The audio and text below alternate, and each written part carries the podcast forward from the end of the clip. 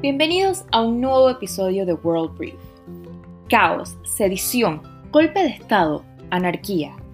Estos son solo algunas de las palabras que se usaron para describir los sucesos del 6 de enero del 2021. Dos eventos trascendentales ocurrían en paralelo.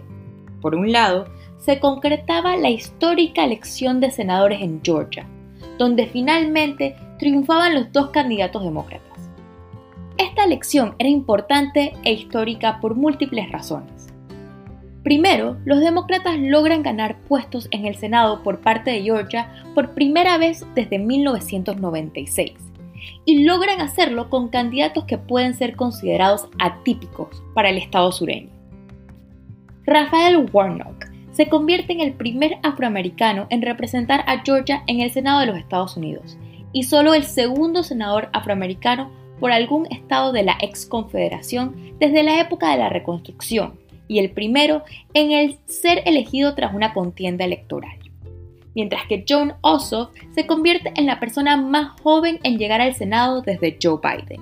Con el triunfo de estos candidatos, los demócratas tendrán el control del Senado, ya que quedaría dividido, y Kamala Harris como presidenta de este órgano tendrá el voto decisivo efectivamente dejando a los republicanos sin cuota de poder en Washington y sin ningún control sobre el gabinete de Joe Biden.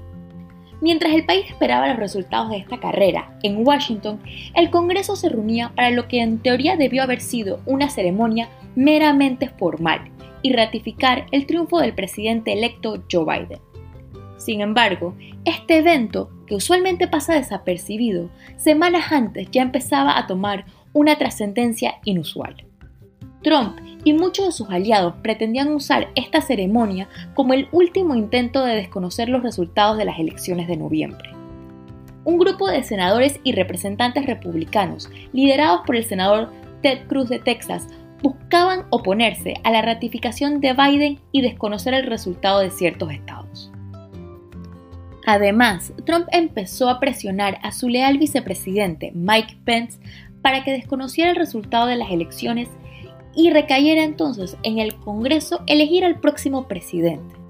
Si bien es verdad que objeciones por parte de algunos legisladores es algo que ha ocurrido antes, esta era la primera vez que desde la Casa Blanca, en conjunto con un gran número de legisladores, se hacía un esfuerzo consciente para cambiar el resultado de una elección. Esta maniobra estaba destinada al fracaso, ya que para lograr esto Trump hubiese necesitado el apoyo de ambas cámaras y simplemente no lo tenía.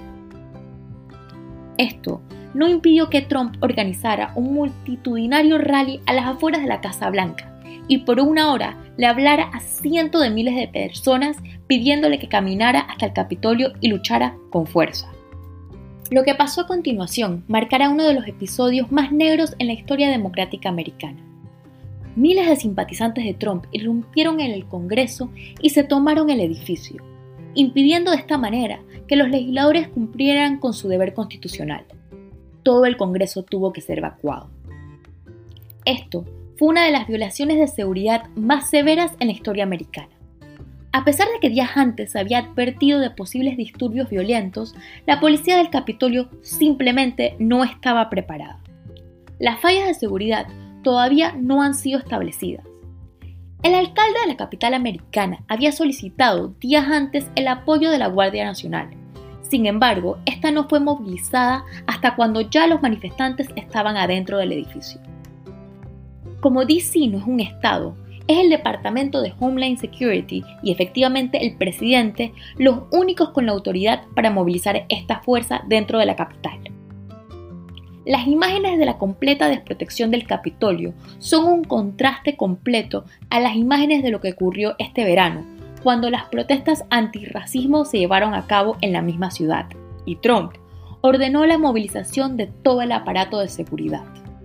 Lo ocurrido marca el clímax de un proceso iniciado por el presidente de Estados Unidos y apoyado por sus aliados en el Congreso, que buscó a toda costa desconocer el resultado de las elecciones presidenciales.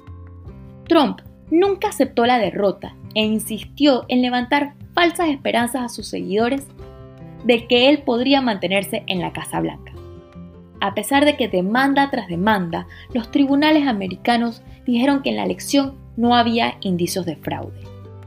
Los eventos ocurridos en el Congreso fueron rápidamente repudiados por casi toda la clase política estadounidense.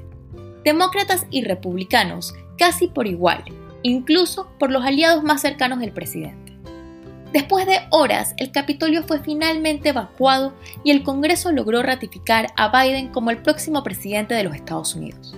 Y Trump por lo menos se comprometió a una pacífica transición. Los efectos de este día apenas se están dando a conocer. El saldo hasta ahora parece ser 4 muertos y 15 heridos mientras que cada vez más políticos que incluyen la jerarquía del Partido Demócrata y algunos republicanos están exigiendo que a Trump no se le permita continuar como presidente en los días que le faltan a su mandato. Pero las consecuencias a largo plazo todavía no se pueden medir.